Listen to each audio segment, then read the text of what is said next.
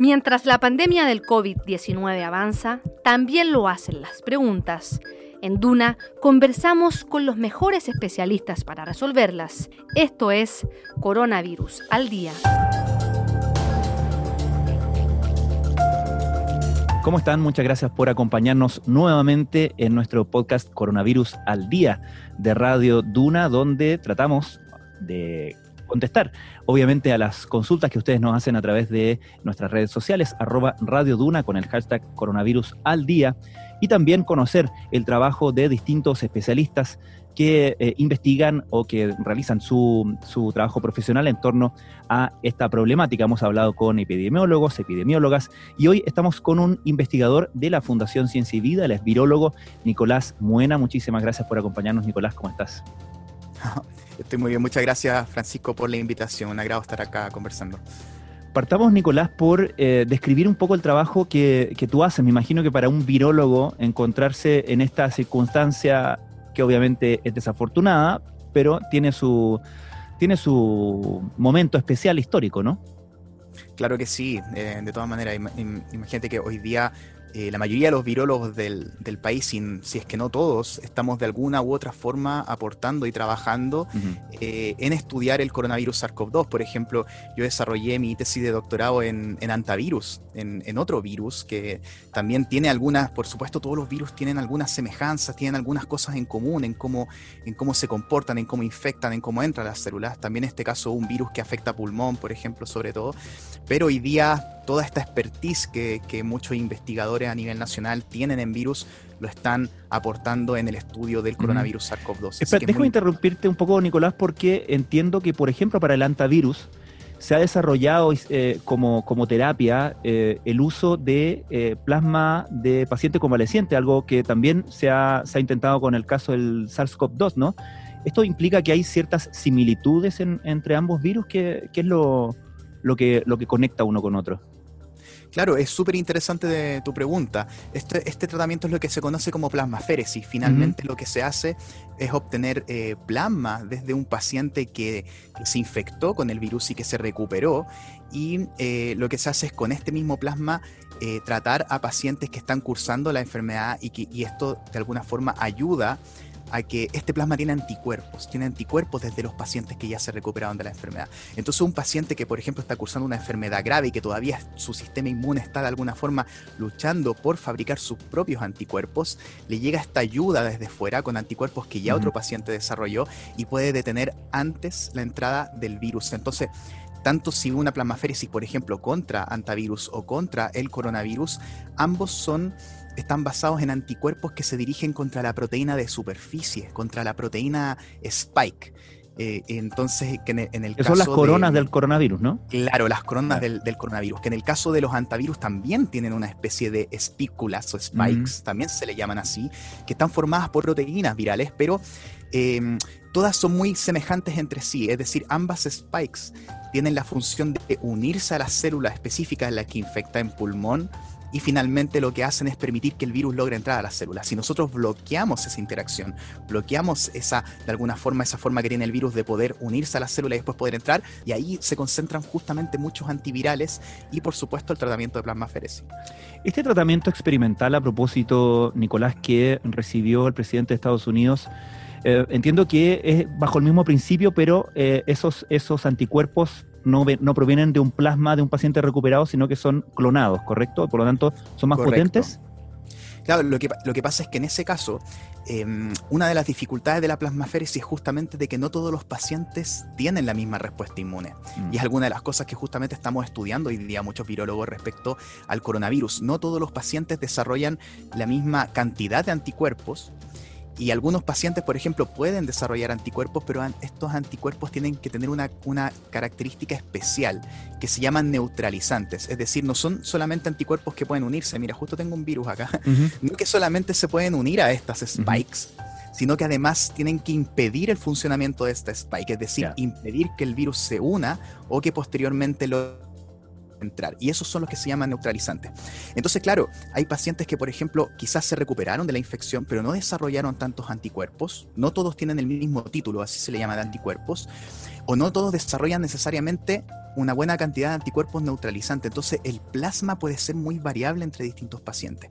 En cambio, cuando se usa un cóctel, lo que se llama un cóctel de anticuerpos clonados, como bien dijiste, está súper bien informado, unos de alguna forma elige los mejores, elige justo aquellos que son neutralizantes y que están dirigidos contra partes que son muy críticas para el funcionamiento del virus. Entonces, claro, nos quedamos con los mejores.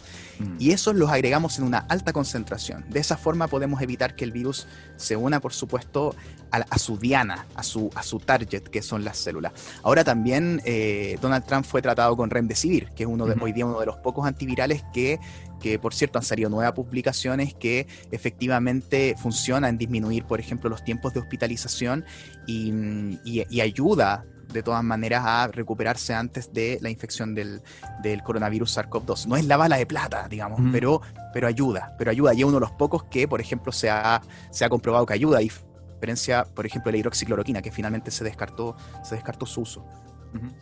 Cuéntanos un poco em, en qué específicamente estás trabajando tú en torno al SARS-CoV-2, el coronavirus que provoca la COVID-19.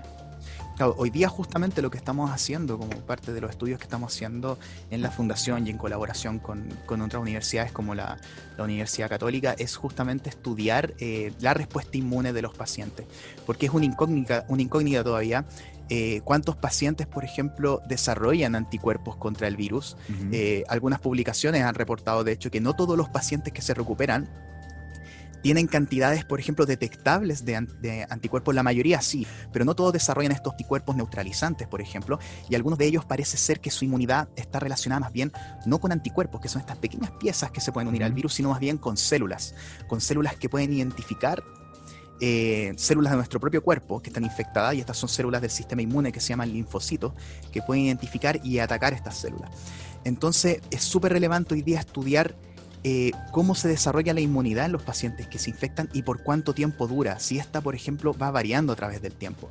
Porque de hecho recientemente ya se han reportado al menos cinco casos de reinfecciones.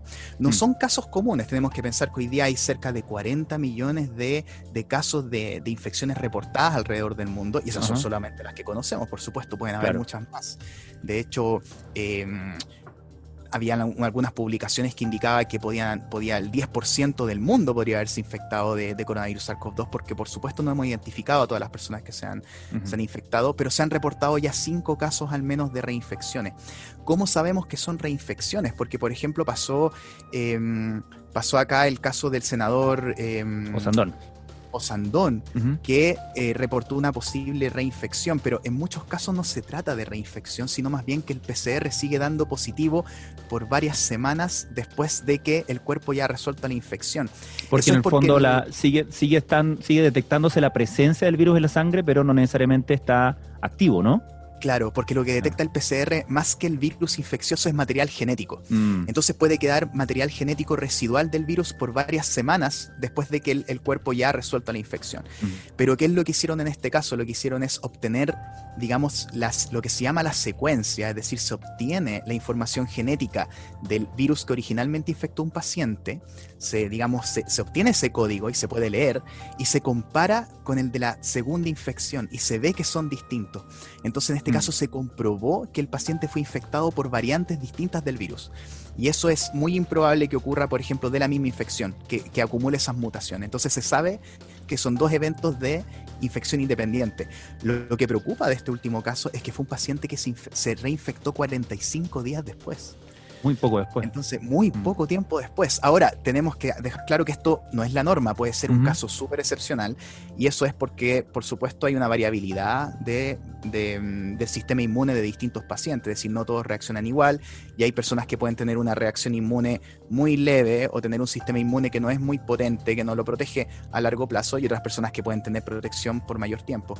Pero lo que sabemos de los coronavirus es que muchas veces la protección, por ejemplo, de los que producen resfrío común, puede durar entre uno a dos años. Entonces, por eso es muy mm. importante estudiar cómo se comporta el sistema inmune. Y lo que reafirma Nicolás que tratándose de un virus eh, eh, nuevo eh, es muy difícil hablar en términos absolutos, ¿no? por poner o proponer leyes por supuesto, o sea, estamos todavía aprendiendo Mm. un montón. Y yo sé que yo sé que puede ser esto resultar un poco confuso cuando a veces se da información que puede ser contradictoria. Por ejemplo, ha ocurrido con el caso de las mascarillas. O sea, Mm. eh, pucha, ya, ya no, na- no le creemos a la OMS porque la OMS dijo al comienzo que no usaran mascarilla, después dice que sí. Entonces, ¿a quién le creemos? Entonces, debemos entender que en este caso que ha sido una pandemia de un virus nuevo, las decisiones que se van tomando básicamente en tiempo real se están basando en la mejor evidencia disponible hasta ese momento. Entonces, en marzo, por ejemplo, febrero o marzo, no había suficiente evidencia de que efectivamente las mascarillas podían ayudar en la prevención de la pandemia e incluso había expertos que decían que podía perjudicar porque podía dar una falsa sensación de seguridad, lo cual hasta ese punto indicaba la evidencia que estaba disponible hasta, esa- hasta ese momento, hasta esa fecha. Pero se fueron haciendo más estudios y hubo dos cosas relevantes que aprendimos del virus que ahora, ahora las sabemos y no las sabíamos entonces. La primera de ellas fue la transmisión asintomática y presintomática. Porque hay otro virus que se le parece mucho a este SARS-CoV-2, que era el SARS-CoV, el, el- SARS que afectó a, a Asia entre el 2002 y 2000. ¿Qué pasaba con este virus en particular? Era que la gente que se infectaba presentaba síntomas, una sintomatología muy notoria cuando transmitía el virus. Entonces era fácil aislar a estos pacientes, reconocerlos y aislarlos, y, en la mayoría de los casos no seguían circulando transmitiendo el virus. Pero la diferencia con este virus fue que el virus podía transmitirse antes de que las personas empezaran a presentar síntomas, dos días antes, un día antes, o incluso en algunos casos podían transmitirse desde pacientes que nunca presentaban síntomas, que son los asintomáticos. Entonces, ese, esa información fue relevante para decir, mejor que todo el mundo use mascarilla, porque no podemos, el ideal es que la mascarilla la use quien está infectado, eso no hay lugar a dudas, pero Claro. cuando tú no puedes saber con certeza quién está infectado y quién no, es más positivo que todo el mundo use mascarillas, de todas maneras.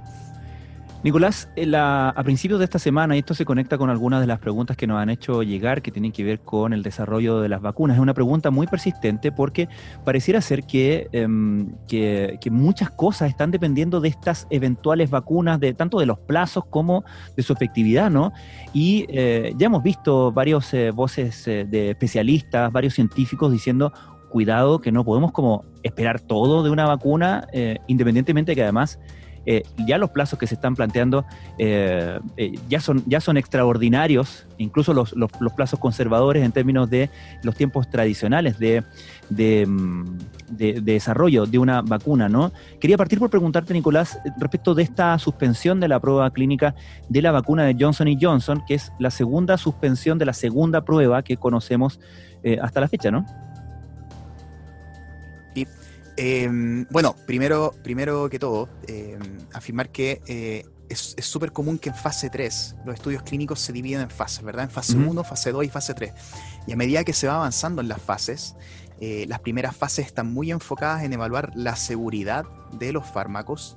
Eh, entonces se, se- se suelen usar, por ejemplo, se suele hacer estos estudios en pacientes sanos y a medida que se avanza en las fases se va aumentando el número de voluntarios en los que se, hace, se hacen los ensayos y se empieza a evaluar, por ejemplo, eh, eficacia, inmunidad, se empieza a evaluar dosis y ya en fase 3 se, se trabaja con un número de voluntarios muy alto. En el caso de la vacuna de Janssen se planea llegar hasta 60.000 voluntarios, es un montón.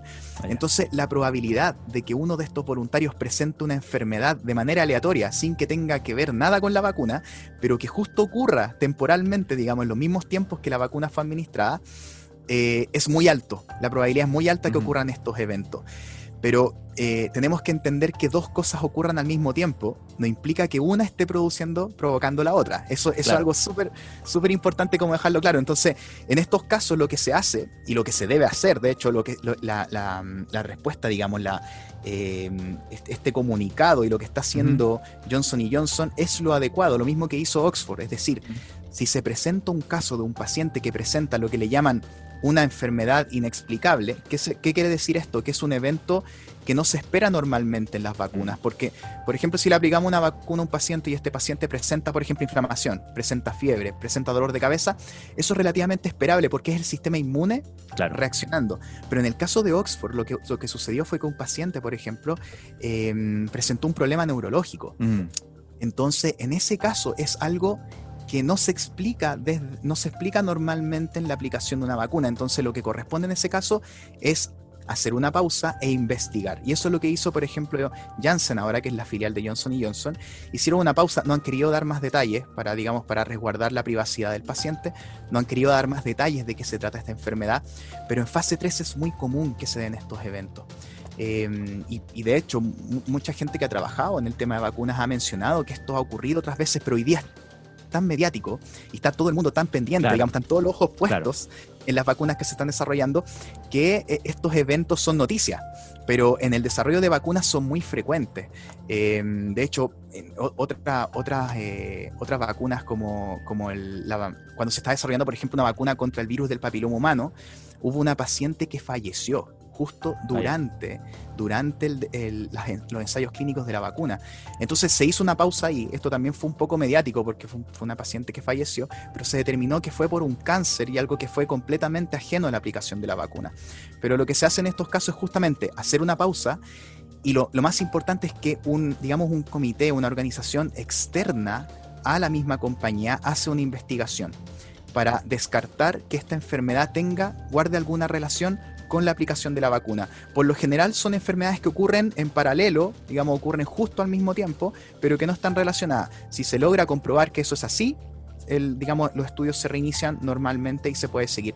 Pero la verdad es que es muy común que esto ocurra en fase 3, porque el número de pacientes es muy alto. Pero es importante que se siga este protocolo, es decir, el hecho de que se haga la pausa es positivo, porque significa que se está eh, priorizando la seguridad de los pacientes por sobre la velocidad de obtener una vacuna lo antes posible. Y eso, es algo positivo. Me imagino, y con esto también eh, hago referencia a otra, otra de las consultas que nos han hecho llegar, que eh, estos, estos reveses que conocemos en el proceso también nos dan cuenta o por lo menos deberían reforzar la confianza que tengamos cuando finalmente estas vacunas sean sean eh, puestas a disposición del público, ¿no? Porque ese va a ser otro problema, eh, presumiblemente, em, eh, que, vamos a enfrentar, digo, colectivamente, como sociedad, la confianza en estas vacunas, sobre todo si uno ve que hay tantos intereses de distinto nivel y, de, de muchas partes por sacar luego la vacuna, ¿no? Claro que sí, de hecho, por eso es muy difícil, por ejemplo, dar, dar fechas como mm. concretas para que se aprueben estas vacunas, que muchas veces es algo que se hace con un objetivo político. Yo entiendo que, por ejemplo, en Estados Unidos se vienen pronto las elecciones. Claro. Entonces se ha tratado de dar como fecha noviembre para la aprobación, por ejemplo, de la vacuna de Claro, claro, de Moderna. u otras vacunas, eh, para que se empiece a aplicar, se empiece a aplicar en, Estados Unidos. Se me, se me, cayó la cámara, perdón. Dale, no te preocupes. Entonces, eh, pasa, pasa mucho esto, de, mm. que, de que efectivamente se pretenden dar, dar plazos muy acelerados, pero em, estas vacunas tienen que seguir este proceso de ensayos clínicos. Es algo que no se puede acelerar, es decir, se tiene que hacer la fase 3 y si ocurren este tipo de eventos que son enfermedades potencialmente inexplicables, se debe hacer una pausa. Entonces no hay nadie que pueda predecir con certeza cuánto va a demorar este proceso, porque puede, es algo que puede volver a ocurrir, por supuesto, y que es normal que ocurra. Entonces, por eso la, OMS aprovechó cuando, cuando ocurrió lo de Oxford, lo de la vacuna de Oxford, que por cierto la tecnología es muy similar a la de Janssen, entonces, eh, pero no se había probado antes, que es usar vectores adenovirales. Pero ahí la OMS hizo un alto y dijo, ojo, que es probable que tengamos vacunas recién a mediados de 2021 para la población general.